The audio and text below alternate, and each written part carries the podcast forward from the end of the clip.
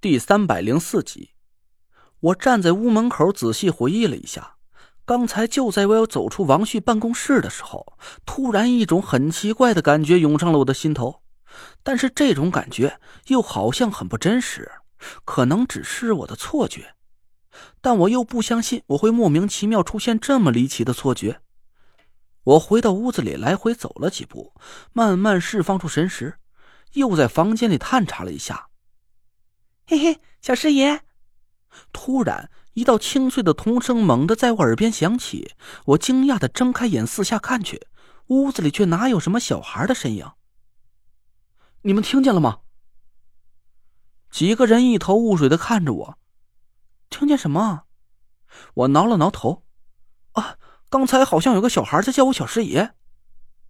啊，小师爷！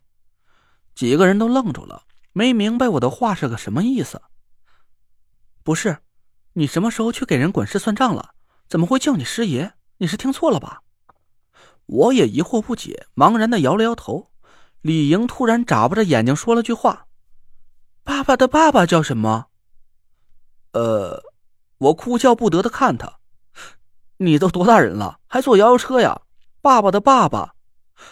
哎，对呀。”我一拍大腿，那个小孩管我叫师爷，不是指的账房先生，是指的辈分。几个人都恍然大悟，我们赶紧七嘴八舌讨论了起来，看看五魁门里有谁能管我叫师爷。第三代的直系弟子就只有潘浩、夏天和无极三个人，另外王月和李莹也算是第三代的挂名弟子，只有他们几个人的徒弟或者孩子才会叫我师爷。我们几个人商量了一下，大家都认为是这几个人的孩子的可能性比较大，因为我听到的是个小娃娃的声音，谁会去收那么小的孩子当徒弟呢？我们几个人仔细想了一下，首先就把潘浩给排除了，他的天命诅咒就是无后，在解开诅咒之前，他是不会有孩子的。李莹和无极也不可能啊，他俩还没成年呢，哪会有孩儿啊？夏天嘛，虽然他的私生活挺那个的，但我也从来没听说过他有孩子呀。我的眼神看向了王月，他脸一红，随后狠狠的瞪着我，眼神就像是两把刀子一样。老娘可不是那种人，你再敢看我，我就地把你关起来。反正我这里最不缺的就是各种酷刑。我吓得一哆嗦，赶紧把眼光从他身上挪开。这也不是，那也不是，那小娃娃到底会谁的孩子呀？难道夏天在什么地方有个私生子啊？不可能！田慧文突然冒出一句话来，我奇怪的看着他。你怎么知道的？田慧文吭哧了几声，直接排除他就行了。我说不可能就是不可能。田慧文的表情奇奇怪怪的，我反倒是来了兴趣，一个劲儿的追问他到底知道点什么。田慧文翻了翻眼皮，沉默了半天，才说了句话：“我的医术好歹也是崂山严家亲传的，他是不是完璧之身，我还能看不出来？”啊？什么？我一下就傻了眼。不会吧？夏天他还是？不可能，这绝对不可能！我不敢置信的摇着头。夏天可是整个风水圈子里出了名的风水仙子，到处招蜂引蝶的。据说，是睡遍了大半个中州，可他怎么还可能是那个呀？不过呀，我也相信田慧文的医术。他说夏天还是完璧之身，那肯定不会是在胡说八道。我想了半天，突然明白了。啊，媚术和幻术结合，他用的是幻术。那些和他那样过的人，其实他们看到的都是幻象。田慧文点了点头，脸色臭臭的。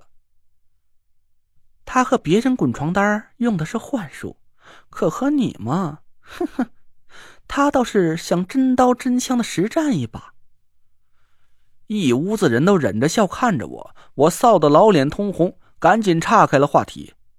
再好好想想，不是夏天的话，那这个孩子到底会是谁的呢？大家又仔细想了半天，一起摇摇头。我也茫然了。王月咂了咂嘴说：“会不会是泥娃娃里封印着一个死掉的小孩的阴魂？他可能是五魁后人的孩子，按辈分来讲，应该叫你师爷。呃，有可能吧。我只能同意了他的猜测。王月走到窗户边，拉紧了窗帘，对着泥娃娃念叨了几句咒语。他从包里拿出一瓶不知道什么药粉，撒了一点在泥娃娃身上。我知道王月这是在用通阴之术，想要和泥娃娃里的阴魂交流。虽然我没感觉到泥娃娃里有什么阴气的存在，但我相信王月的看阴术比我要高明多了，说不定还真能找到我发现不了的阴气呢。王月念完了咒语，手指在泥娃娃身上轻轻敲了三下，然后打了个响指。这种召唤阴魂的方法我从来没见过。我们几个人都有些好奇的看着王月。但等了半天，泥娃娃身上也没见什么阴气出现。咦，这下不光是我们几个，就连王月自己也愣住了。这不是阴魂。我也同意王月的判断。如果泥娃娃里藏着是个阴魂的话，那我一定会感觉到它的存在。那刚才叫我师爷的是个什么东西啊？王月皱着眉头思索了半天，突然的拍了一下巴掌。一体化灵，非阴非阳。我愣了一下，随后就明白了他的意思。啊，对，泥娃娃里藏着的是个灵体，它不属于阴阳两界，不会出现阴体和阳体的特征，就连开阴眼都看不到它的存在。李莹的求知欲无所不在，他眨巴着大眼睛看着我和王月。我只能给他解释了一下，灵体是一种很特殊的存在，非阴非阳，非生非死。别说是普通人看不到，就算是我们风水术也不能直接看见它的存在。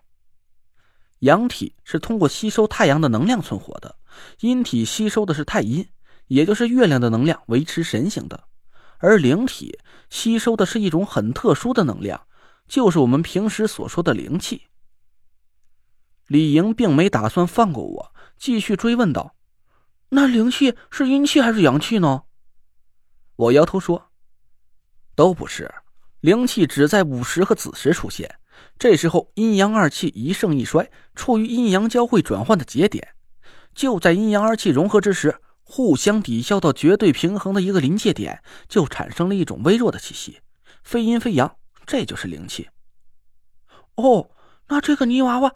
吸收了灵气就变成了灵体，他是不是很厉害啊？李莹这个理解不对，但我又不知道怎么跟他解释，挠着头想了半天。也不是，他不一定有多厉害，但就是挺特殊的吧？那他是怎么个特殊法呢？我让他问的脑袋都大了，哭丧着脸看着王月：“你来和他解释一下吧。”我自吹一句，我的风水术还算是挺厉害的，可我表达的能力还真是很一般。虽然我很清楚灵体是个什么东西，但要让我一简言赅的表达出来，我却真的没那种本事。王月想了一下，笑着看向了李莹：“你的学习成绩应该很好吧？”